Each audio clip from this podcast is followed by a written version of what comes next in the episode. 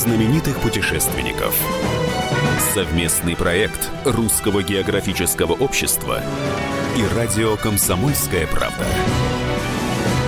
Здравствуйте, уважаемые радиослушатели. В эфире программа «Клуб знаменитых путешественников», где мы говорим о путешествиях, о необычных фактах э, по географии и истории.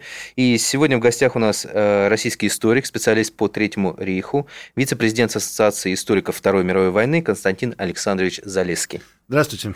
Вот. А сегодня мы поговорим об очень интересной теме, о том, что а, немцы делали в Антарктиде, действительно ли там есть или была секретная база 211, да, и действительно ли мог там скрываться Адольф Гитлер после окончания Второй мировой. Но прежде чем мы об этом всем поговорим, наша традиционная рубрика «Новости РГО».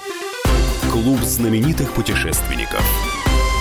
Фотографии участников конкурса Русского географического общества «Самая красивая страна» появились в приложении Сбербанк онлайн. Новая серия цифровых открыток, 6 анимированных и озвученных фотографий, размещена в разделе «Диалоги».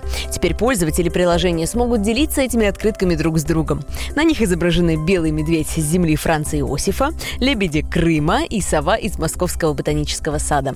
Среди пейзажей горы Приморского края и Дагестана, а также северное сияние Нового Уренгоя. Член Русского географического общества и велопутешественник Егор Ковальчук завершил свой трудный и удивительный поход по Африке. Он пересек черный континент на велосипеде от Каира до Кейптауна. Специально для слушателей программы «Клуб знаменитых путешественников» Егор выходит в эфир со своим последним репортажем о приключениях на Черном континенте. И вскоре он станет гостем нашей студии. Приветствую вас, друзья. Я сейчас нахожусь в аэропорту, записываю вам последнюю весточку из Африки. Экспедицию считаю, можно считать успешно завершенной. Она прошла через 12 стран, от Каира до э, самой южной точки Африки, до мыса Игольного. Удалось проехать 15 тысяч с небольшим километров на велосипеде через 12 стран, остаться в целом живым, здоровым, протестировать технику на убой в разных климатических условиях, много вынести для себя. Я очень рад возвращаться, конечно, уже в Россию, чтобы передать частичку того, что я получил, узнал, и отдать этот опыт и начать следующее. РГО объявляет о старте конкурса на участие в третьем сезоне комплексной археолого-географической экспедиции по изучению кургана Тунук в республике Тыва. Стать частью экспедиционной команды масштабного археологического проекта, проливающего свет на историю скифов, могут участники в возрасте от 18 до 35 лет. Для того, чтобы принять участие в одной из смен, необходимо заполнить заявку до 31 марта на сайте rgo.ru. Клуб знаменитых путешественников. Итак, возвращаемся в эфир. У микрофона постоянно ведущий Евгений Сазонов. В гостях у меня сегодня российский историк, специалист по Третьему рейху, вице-президент Ассоциации историков Второй мировой войны Константин Залеский. Справка. Константин Александрович Залеский – российский писатель, журналист, вице-президент Ассоциации историков Второй мировой войны. Родился 14 октября 1965 года в Москве. В 1987 году окончил факультет журналистики МГУ по специальности радиожурналистика. Работал в редакции отечественной истории Большой советской энциклопедии, затем в газете «Экономика и жизнь», а также в исторических редакциях крупнейших российских издательств. Автор четырех десятков книг и нескольких сотен статей. Неоднократно участвовал в международных международных конференциях. Сфера научных интересов – внутренняя, внешняя и военная политика России конца 19-го, начала 20 веков, Первая и Вторая мировые войны, история Третьего рейха. Константин Александрович, да. вот э, огромное количество теорий заговора конечно, конечно, у нас да. живет, процветает. Да, да, да. И одна из самых популярных теорий, что э, немцы э, во время Второй мировой войны построили в Антарктиде секретную базу рай на земле, новая, новая Швабия, новый Берлин, база 211, да. и вроде бы как туда сбежал Гитлер. Да. Гитлер. Да. А действительно ли э, и все начинается, как бы вся эта история с того, что в 1939 году, в начале 1939 года, э, туда приплыла э, специальная миссия немецкая, да которая там чуть ли не летала на самолете, разбрасывала значки да, со да, свастикой. Да, да, именно так, к сожалению. Вот, это правда, это значит, было? Значит, правда то, что э, немецкая арктическая экспедиция была. В в 1938-1939 году, то есть вы абсолютно правы, она приехала туда в начале 1939 года, а отплыла из Гамбурга в районе 17 декабря 1938 э, года. И доплыла туда, э, была экспедиция длилась 4 месяца всего, из них 3 месяца они плыли. И месяц они, соответственно, там вот э, в э, Новой Швабии, э, в земле, которую назвали Новой Швабией. На самом деле это земля королевы Мод. Да, да. и даже нам, в тот момент, когда они еще плавали туда, то есть в начале 1939 года, а в германское МИД пришла нота от норвежцев, которые сказали, что это безобразие. Это же наша земля. Это, это земля королевы мод, на, нашей королевы мод. А, значит, и что это безобразие, это незаконно. На что им официально сразу же по дипломатическим каналам ответили, что вы, значит, землей королевы мод это назвали, но эта земля никогда не была вами исследована, вы не проводили там никаких изысканий, соответственно, имущество является вымороченным, и никакой королевы, земли королевы Мод не существует, а существует новая Швабия. После чего норвежцы не стали отвечать на это, и тем самым дипломатический конфликт был завершен фактически капитуляцией Норвегии. Зачем э, фашистской Германии э, простирать так далеко в, бес... в далекие бесплодные земли свои щупальца? Ну, э, скажем так, там было, причин было много, и причины были, ну, скажем так, вполне достойные и серьезные. На самом деле, в тот момент Антарктида интересовалась очень немного держав. Но определенный интерес там проявляли те же самые норвежцы, Советский Союз, Великобритания, Франция. То есть они как бы, так сказать, ну, заявляли свои, свой интерес к, этой, э, к этому континенту. Соединенные Штаты в тот момент не были игроком в этой э, игре. Вот. И э, на самом деле Германия проявила большую активность. Э, вообще Э, в Антарктиду э, немцы послали, это была не первая экспедиция, это была третья экспедиция.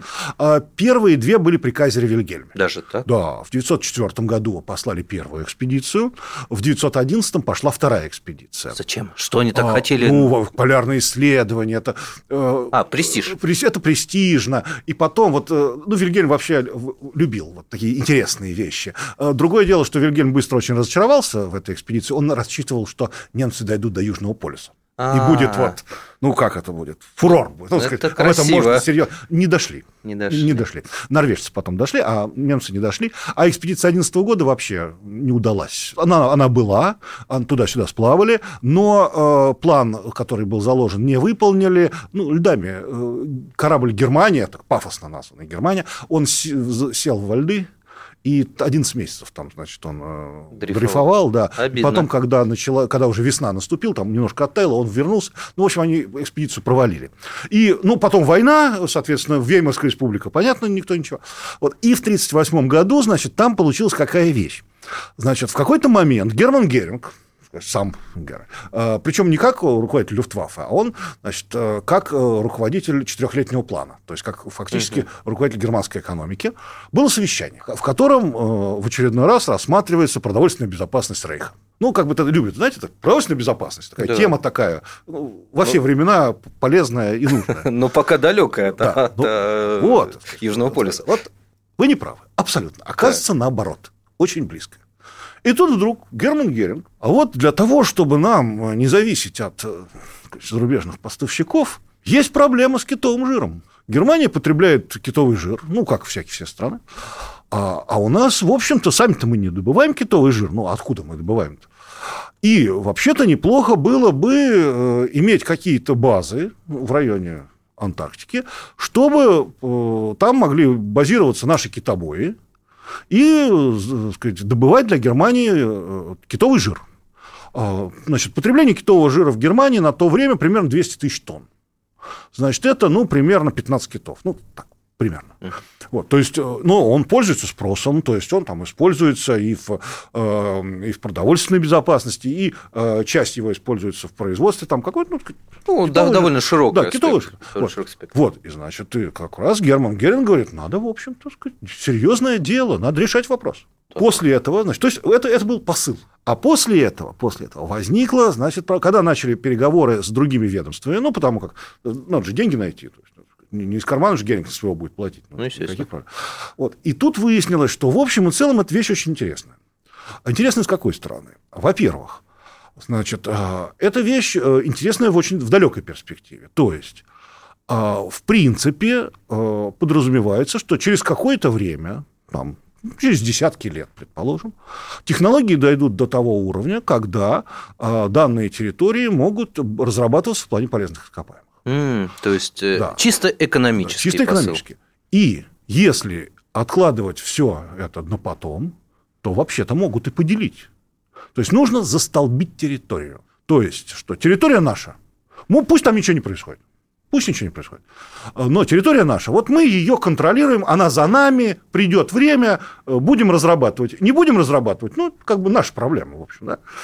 И кроме того, значит, э, следующее. Если сделать форпост на, в Антарктике, это от Германии довольно далеко. Соответственно, в качестве базы э, подводных лодок или базы, ну, в данном случае тогда не очень рассматриваются подводные лодки, но в качестве морской базы. То есть, э, лети, так сказать, едут, корабль едет, ему надо там, где-то остановиться, где-то заправиться. Так сказать. Ну, то можно на чужой территории, а можно и на своей. Вот, вот да. о том, чем закончилась эта миссия, для чего она еще была нужна, мы поговорим после небольшого перерыва. А, напомню, что в гостях у нас российский историк, специалист по Третьему рейху, вице-президент Ассоциации историков Второй мировой войны Константин Залеский. У микрофона постоянно ведущий Евгений Сазонов. Скоро вернемся, не переключайтесь, дальше будет еще интереснее.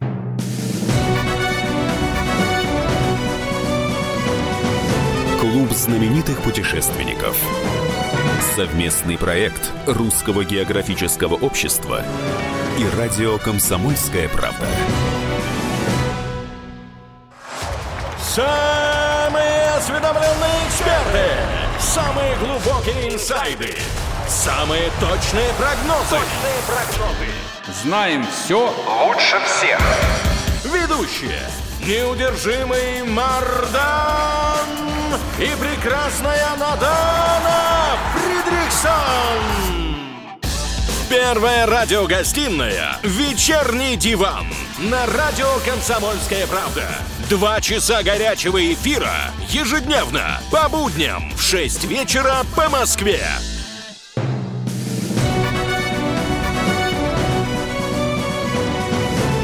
Клуб знаменитых путешественников. Совместный проект Русского географического общества и радио «Комсомольская правда». И снова здравствуйте, уважаемые радиослушатели. Возвращаемся в эфир. У микрофона постоянно ведущий Евгений Сазонов. В гостях у меня российский историк, специалист по Третьему рейху, вице-президент Ассоциации историков Второй мировой войны Константин Александрович Залеский.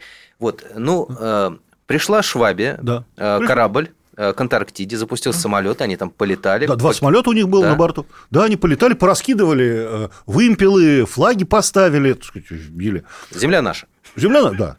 Швабия наша, да. Швабия наша. Да, Швабия наша. А, причем, надо сказать, вообще 600 тысяч квадратных километров. То ну, есть, да. так сказать... Э, это территория Германии. Ну, то есть, это... то есть, это, в общем, не, не типа там какой-то остров там взяли, нет. А вот разбросали, застолбили с собой 600 тысяч.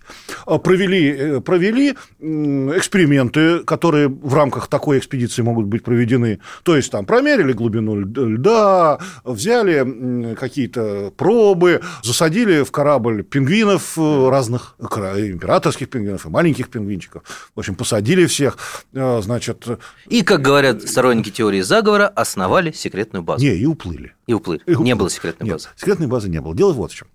А, значит, вообще э, Швабия, э, корабль, корабль Швабия, он, в общем, небольшой. И когда он плыл в, э, в Антарктиду, и, кроме всего прочего, ему в Триум впаяли большое количество бочек пустых. Во-первых, э, потому что, чтобы не перегружать корабль, ну, все-таки он грузовой был, как транспортный, чтобы, ну, чтобы он был более устойчивый. И плюс эти бочки, они давали еще э, плавучесть, усиливали. То есть, в общем и целом, э, привести туда что-то для базы, в общем, он не мог. Он не мог. База планировалась. Планировалась. Планировалась. Но планировалась следующая экспедиция. На нем же. То есть предполагалось, что Швабия будет туда еще ходить.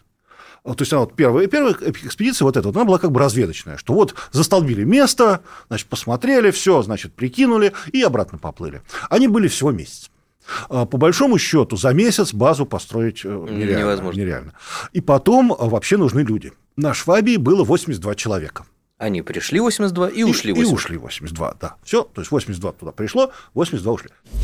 Ганс Ульрих фон Кранц. Книга «Свастика во льдах. Тайная база нацистов в Антарктиде». Антарктида. Страна ледников морозов и пингвинов. Страна, где вечно царит холод, где нет людей, кроме нескольких сот ученых-полярников, живущих на разбросанных по всему континенту станциях. Так представляют себе Антарктиду все. Так думал и я. По крайней мере, в течение первых 50 лет моей жизни. Но с тех пор мне открылась другая Антарктида. Территория, на которой расположены тайные базы нацистов, куда сходятся все нити от огромной сетки, опутавшей весь земной шар. По поводу того, что секретно в трюмах привезли еще 100 человек, значит, это не, не вариант. Дело все в том, что а, Германия, а, какая бы она ни была тоталитарная и фашистское государство, государство это было капиталистическое. То есть, если, предположим, а, в Советском Союзе, где все подчинено значит, верховной цели, а, можно послать 100 человек там, в секретную базу, то в Германии можно послать в секретную базу 100 человек, но они все должны быть застрахованы. О, это капиталистическая страна. Ну хорошо, ладно. Да. Соответственно, это довоенный период, да? Соответственно, есть материалы, они доступны для исследователей, о страховке 82 человек, которые поехали э, на этой Швабии. Да, и лишних там не было. Никаких. Есть страховка, подписана частной фирмой, которая их застраховала на случай несчастного случая, инфекционного заболевания, крушения корабля, так далее, так далее. Хорошо, так далее. хорошо. Да. Вы меня будете крыть да. тогда э, логикой и фактами. Да. Я вас буду, я да, буду, конечно, а, конечно. а я буду приводить вот эти да, теории, конечно, теории никаких, заговора. Никаких проблем. Хорошо, но это довоенный период, да. да? Начинается война, и опять же вот эти сторонники теории заговора говорят, что нифига, вы не правы, база там была, потому что хотя корабли надводные туда не ходили, но Гитлер посылал туда подводные Водные лодки. Абсолютно. Это очень хорошее. Так, давайте ответный, значит, ответный да, ход. Значит, а, суть вот в чем, что тут есть два аспекта. Первый, вот я сразу вам скажу конечный вариант. Значит, подводные лодки не могли туда доставить этот груз. Почему? А, он в них не влезал. То есть туда нужно было доставить, значит, э, опять-таки по теории заговора, туда было доставлено все необходимое, в том числе а, машина для прогрызки льда большая, ну, которая туннели. Туннели роет, да. Значит, эта машина просто не влезет подводные туннели. Да, это, значит, эта машина не влезет в подводные лодки. Значит, существовавшие в Германии подводные лодки. Значит, мы, естественно, берем э, сразу большие океанические подводные лодки, потому что все остальное, оно просто не доплывет. Ну, это да. там люди-то еле помещались. Да. Вот, да, а, да, и, да, да, и... Э, да, не доплывет просто. Не доплывет, вот, да. Значит, большие океанические подводные лодки. Значит, когда большая океаническая подводная лодка германская уходила в поход, в поход они обычно уходили э, месяца на два, ну, может быть, три. Значит, как мы помним, э, новая э, Швабия плыла туда-обратно Три месяца она потратила. Значит, подводная лодка будет тоже туда-сюда, если плавать, то тоже, тоже примерно столько. Когда подводная лодка уходила в плавание, обычное, то в самой подводной лодке экипаж спал попеременно. Потому что просто не было места. Мест, да. То есть э, одна смена э, значит, одна смена дежурит, а другая смена спит. Потом на этих же гамаках спит. В проходах, вот этих подводных лодах, проходах, э, когда она выплывала, все было загружено ящиками с едой потому что это надо есть. Значит, э, то есть это подводная лодка, э, туда, значит, э, в принципе, если туда еще добавить железобетон, ну, а база в то время ничего другого построить было невозможно. Ну, то есть цемент? Нужно цемент и нужна, и нужна сталь. И нужна сталь. Потому что рельсы, ну как, там ну, нужно же это делать, подъездные пути, ну если база, так сказать, значит, туда нужно. Это первое. Второе. Так, пока да. не ушли далеко. Да. Хорошо, но ведь, насколько я помню, опять же, да. по теории заговора, а, я вот единственное не могу сейчас сказать, они были ли пущены в Сирию или не были, но были такие подводные да, лодки были, были. Я раз, большего как раз, объема. Раз, сейчас мы, да, вот как раз были. Да, дойные коровы, по-моему, Да, дойные коровы, да, были, были. Их было 12 штук. Так, могли ли они? Значит, нет, тоже, к сожалению, да нет. Такое? Тоже, к сожалению, нет. Дело все в чем. Они были, были. Значит, а, и э, вот э, они могли нести определенный груз, то есть, но они были приспособлены для транспортировки э, горючего, то есть, прежде всего, ну, почему дойная корова? Они должны были э, делать подзаправку э, подводных лодок на, в Атлантике. Вот. И э, они могли нести дополнительное количество топлива и торпеды. Ну, перевозка. Так. Ну, и, может быть, какое-то количество там продуктов, да? Ну, ну да, да. И, вот, то есть вот это.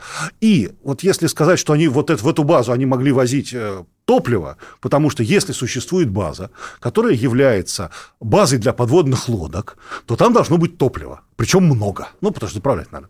А, плюс не только заправлять. Дело все в том, что а, у немцев было плохо налажены, вот скажем так, вот э, дизели. Они их не любили очень. Mm. Они в основном работали... Вот у нас, например, танки были на дизеле, а у них танки все были бензиновые. Бензиновые, да. Вот, то есть у них в общем и целом все на бензине было. То есть бензин там был нужен топливо. Нужно было для того, чтобы эта база вообще просто функционировала. Ну, потому тонн. что этот самый... Как, этот, э, Генератор. Генератор, ну там свет, ну, в общем, свет, тепло, ну все, все, нужно топливо. То есть а топливо нужно колоссальное количество. И, кроме того, нужно еще отметить, что а, для того, чтобы что бы то ни было доставить подводной лодкой, нужна очень хорошо оборудованная пристань для подводных лодок. Ага. Подводная лодка – это не а, корабль. не корабль. Корабль может там кинуть якорь и на лодочках там что-то, что-то. Ну, правда, рельсы на лодках не особо переправишь, но там что-то можно сделать. Там, в крайнем случае, там, подвести там куда-нибудь. Подводная лодка этого сделать не может. Подводная лодка должна иметь пристань. Либо она всплывет и будет вот так вот смотреть на берег и, и облизываться. И облизываться да. Э, э, если вы, э, ну, как бы, вот, ладно, просто вот представьте себе любую подводную лодку, не обязательно немецкую, просто как она выглядит. Ну, это каждый себе может представить, да? То есть, это длинная такая лодка, и у нее рубка, да? Угу. Вопрос. Вот она вот подплыла к берегу, и вот как? И что, через рубку вытаскивать груз? То есть э, нереально, надо входить в... Э, Нужны специаль... разгрузочные ворота. Да, абсолютно правильно.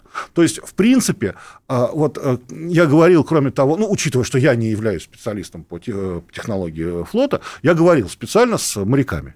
Задал вопрос специалистам, инженерами. Они сказали, что вот как раз по базе. Они сказали, что абсолютно нереально доставить подводными лодками туда необходимый груз. Сколько бы их ни было? Не принципиально, никакими, не, невозможно. Только, над, только надводными кораблями. То есть сама гипотетическая возможность только надводными кораблями. Хорошо, но а тайные конвои на надводных кораблей э, Значит, можно касается, ли было организовать? Что касается надводных кораблей. Значит, э, во-первых, можно сказать так. История Швабии, то есть корабля конкретного, она изучена полностью. То есть по, по минутам, да, известно все, где она находилась, что, э, то есть она туда больше не плавала. Вот она не плавала. А другие корабли? Значит, другие корабли. Э, значит, сведений об этом нет.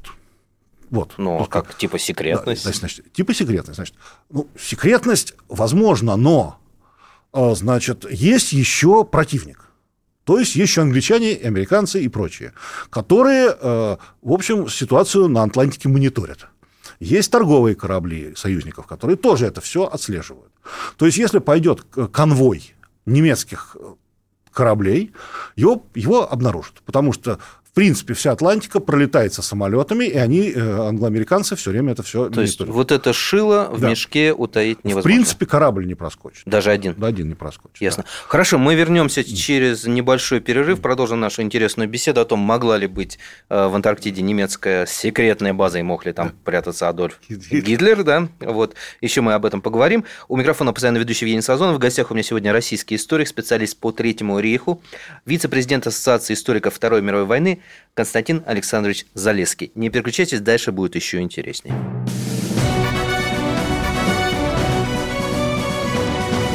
Клуб знаменитых путешественников. Совместный проект Русского географического общества и радио «Комсомольская правда». Где Антонов? Где Миша? Где Антонов? Где Антонов? Михаил Антонов. Куда он делся? А я никуда не делся. Теперь каждый день с полудня до 15 часов по московскому времени я с вами, а вы со мной. Политика, экономика, мировые и региональные новости, музыка – все это в программе WhatsApp страна. Так что встречаемся в эфире.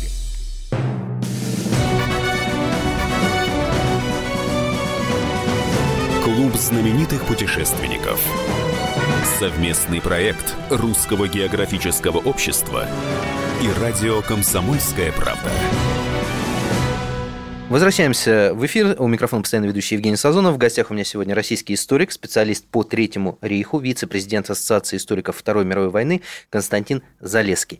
Беседуем мы о теории заговора, да? Ну, то есть могла ли быть э, в Антарктиде немецкая секретная база, э, о которой рассказывают все, кому не лень, да. все диванные эксперты, да? Вот, и могла или не могла, если не могла, то почему? Хорошо, мы остановились на том, что ни подводными лодками, да. ни надводными кораблями доставить оборудование да. к величайшему сожалению, и, и теории заговора, и, да. и наши, как любители фантастики, невозможно было доставить оборудование для э, базы. Ну хорошо, гипотетически, гипотетически, если все-таки каким-то образом база там появилась, да, э, если она там существовала, то в принципе, опять же, вот я говорю вам теорию да. заговора, вы меня, да. мои мифы, к сожалению, развеиваете.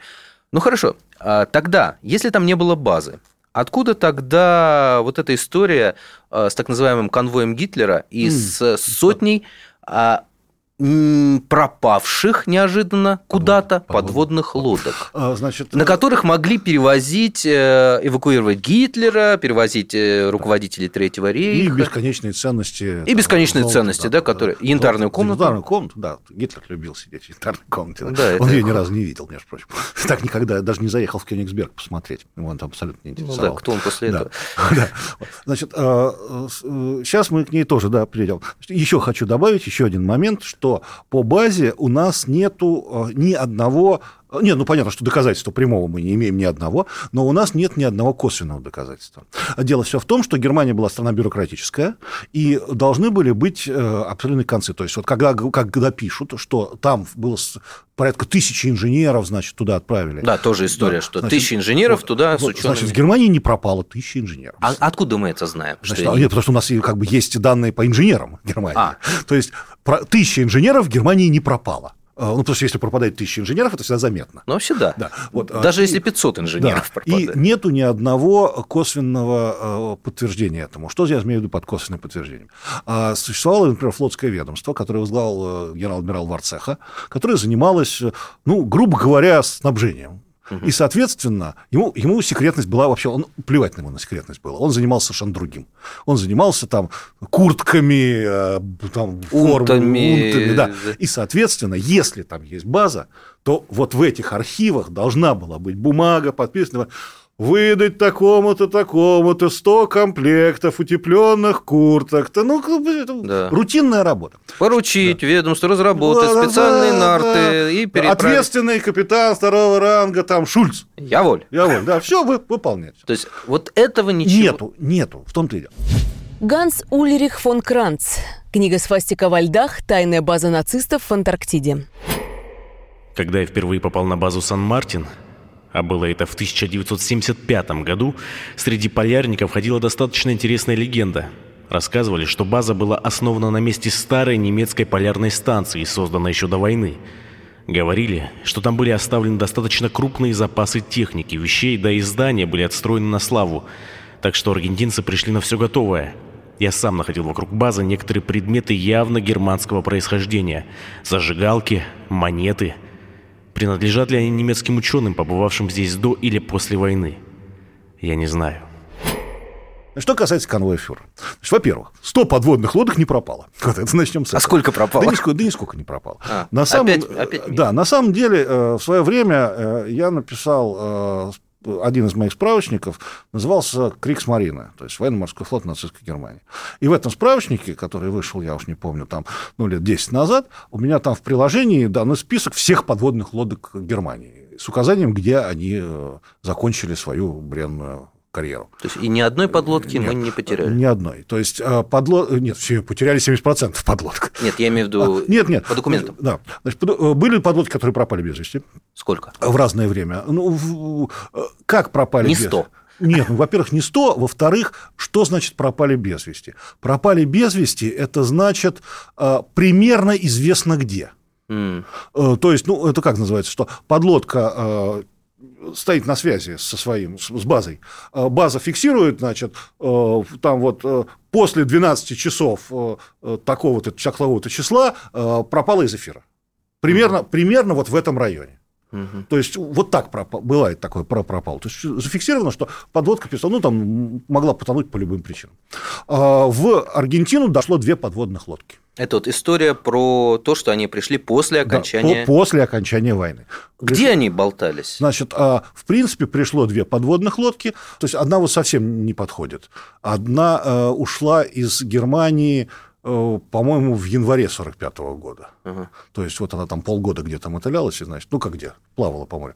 Вот, а вторая вот лодка, которая как бы самая известная Шефера, а, которая, по-моему, лодка, по-моему, 947-я, по-моему, по-моему, такой номер, я не буду стопроцентно говорить, но там 900 какая-то. Вот, а она всплыла вот в Аргентине, и вот как раз вокруг нее вот был шум колоссальный. Ну, это же та, типа та самая та, подводная, та самая Шефер, которая отвезла да, Гитлера, выжившего. Да, несчастный Шефер потом, значит, э, писал всегда, меня, меня все спрашивают, куда я спрятал. Куда я дел Гитлера. Куда я дел Гитлера, да.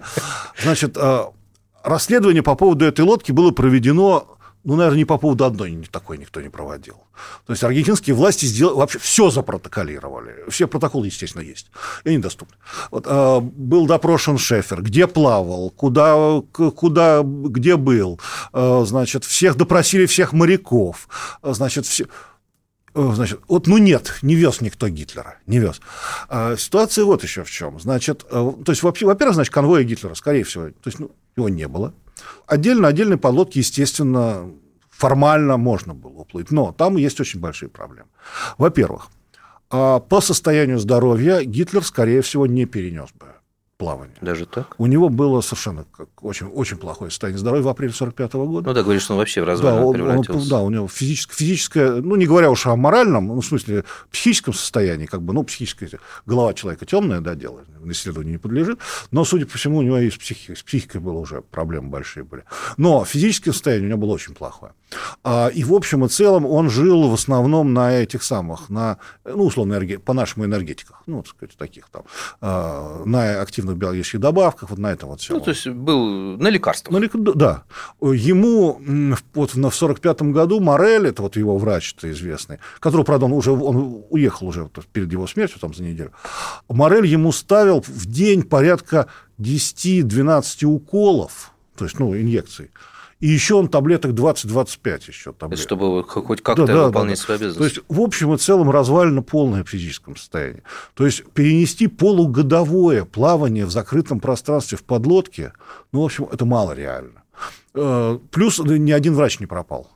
То есть, ага. то есть э, тот врач, который состоял при Гитлере, он пропал в, 45 году, в апреле 45 года, но потом тело нашли. Угу. Он покончил с собой. Штумфегер.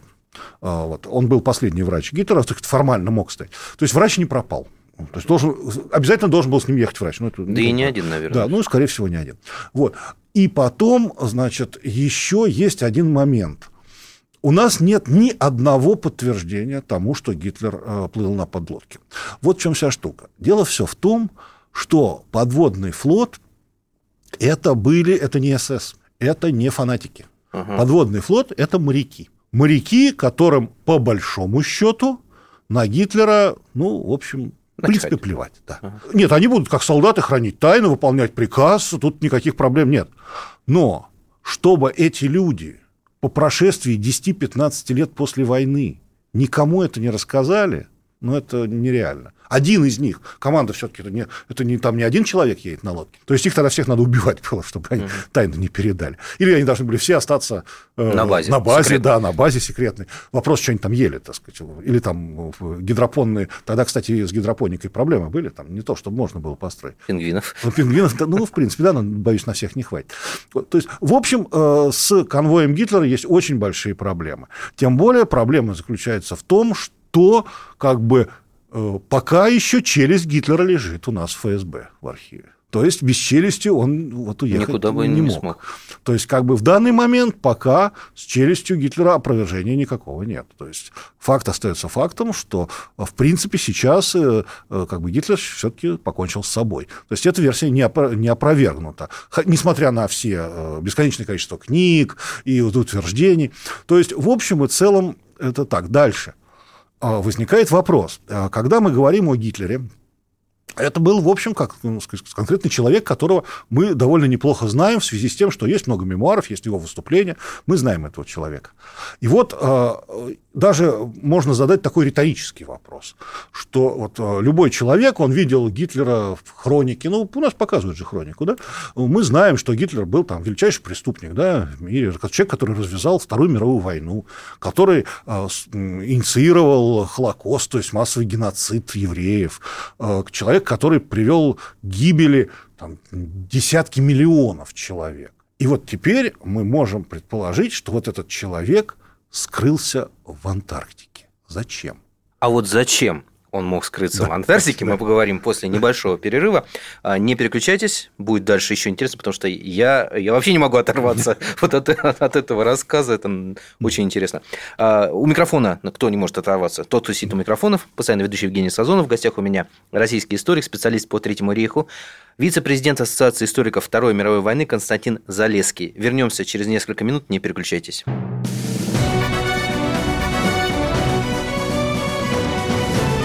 Знаменитых путешественников.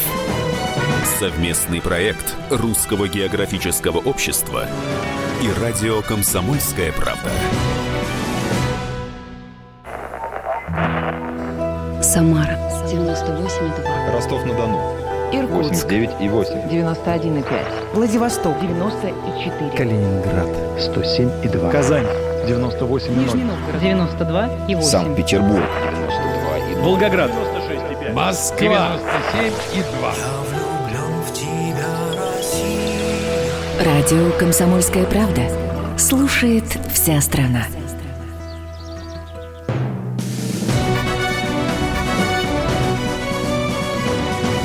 Клуб знаменитых путешественников. Совместный проект Русского географического общества и радио «Комсомольская правда». Возвращаемся в эфир. У микрофона постоянно ведущий Евгений Сазонов. В гостях у меня российский историк, специалист по Третьему рейху, вице-президент Ассоциации историков Второй мировой войны Константин Залеский.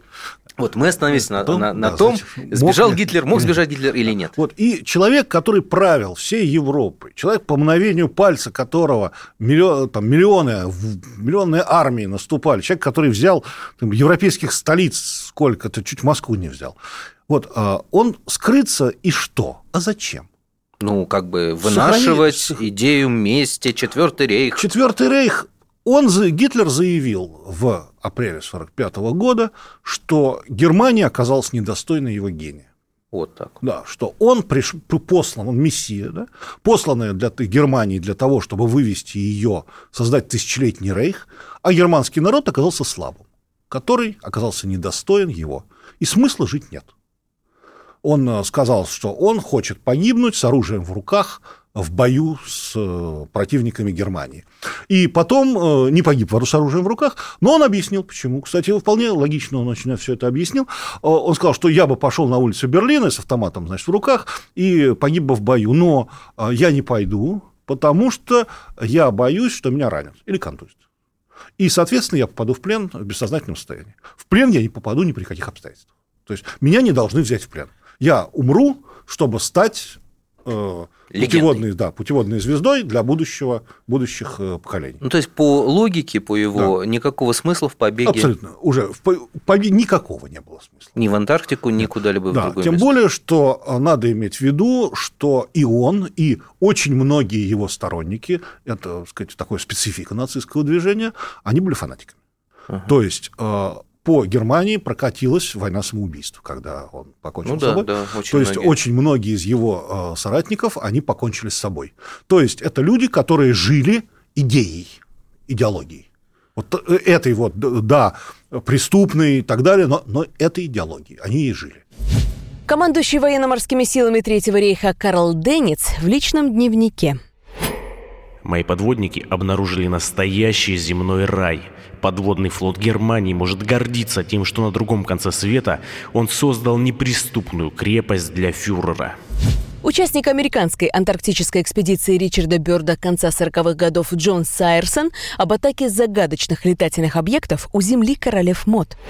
Они выскакивали из-под воды, как угорелые, и проскальзывали буквально между мачтами кораблей с такой скоростью, что потоками возмущенного воздуха рвало радиоантенны. Эти объекты не издавали ни единого звука, они безмолвно носились между кораблями, словно какие-то сатанинские, и сине-черные ласточки с кроваво-красными клювами, и беспрерывно поливались убийственным огнем. Хорошо, вот если мы вернемся да. к базе, да, да, да. секретной базе 211, да. новый, новый Берлин, а вообще вот технически, теоретически, если бы, скажем, ну не в, не, не в такой секретности, да, если бы все-таки немцы могли бы ее построить, если бы поставили такую цель? Значит, а, по уровню технологии Второй мировой войны, скорее всего, нет. А в чем проблема? Даже если бы у них был налажен туда, ну, можно было спокойно туда есть. В чем вся штука? Ведь а, Германия была страна небогатая. Даже можно сказать, она была бедной страной тот момент. Дело в том, что она же она э, выплачивала репарации после Первой мировой войны, и Гитлер отказался платить репарации. Почему? Потому что в общем и целом для германской экономики это было очень тяжело. А германская экономика э, перешла, э, все было направлено на перевооружение. Вот как раз когда плавал корабль. Если предположить, что потом, то есть в 1939 году начали строить базу там, то на это нужно было бросать средства. Средств у Германии... Гигантские. Гигантские. Средств у Германии не было. Им нужно было вести войну. Гитлер запретил исследования даже во время войны, э, даже исследования в области вооружений, если ему э, ученые не гарантировали эффект в течение максимум двух лет.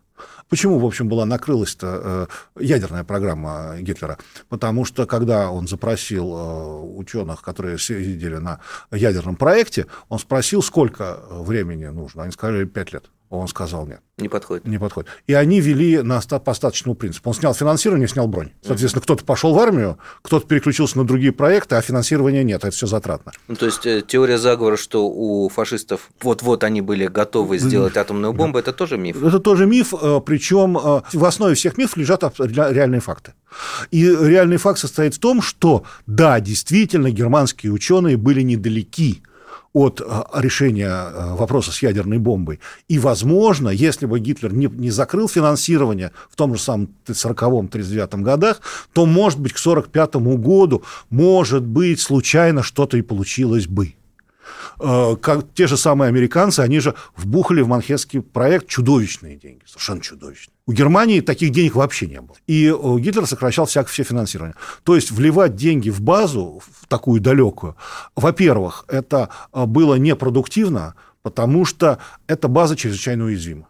То есть, предположим, Германия вбухивает большие деньги в базу в Антарктиде, и в случае чего эта база захватывается завтра потому что далеко... Небольшой десант. Защитить невозможно, э, от Америки плыть э, рядом. То есть, а, а, ну, какой а, от Америки? От Южной Африки. От Южной Африки. А там не, несколько линкоров держать да, там для защиты, это расточительство. Нет, э, несколько линкоров, там ни один не доплывет. Да, вот более. линкор точно потопит на подходе. Ну да, То есть, слишком большой. Да, в, общем, в общем и целом надо сказать, что в районе 1944 года даже в Норвегии даже ту же самую Швабию торпедой долбанули она так в конце войны уже на боку лежала, потому что ее сильно в Норвегии ее торпедные катера ее а, английские отомстили. Отомстили, да.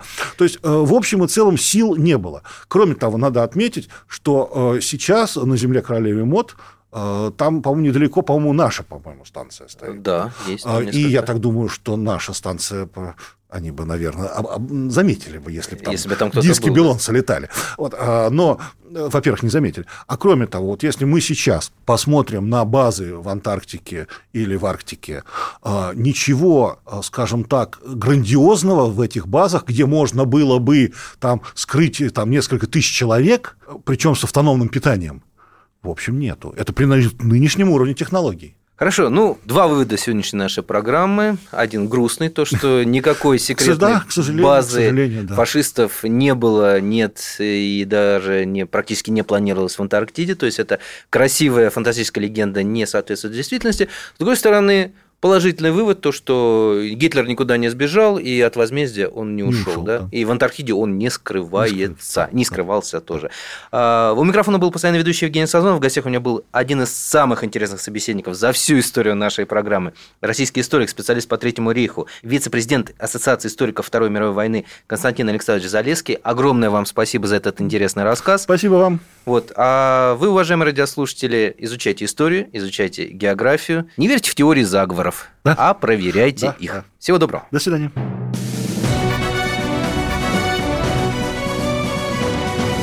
Клуб знаменитых путешественников. Совместный проект Русского географического общества и радио «Комсомольская правда».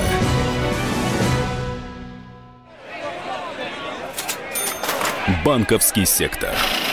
Частные инвестиции. Потребительская корзина. Личные деньги. Вопросы, интересующие каждого. У нас есть ответы. Михаил Делягин и Никита Кричевский. В эфире радио «Комсомольская правда». Час экономики. По будням в 5 вечера.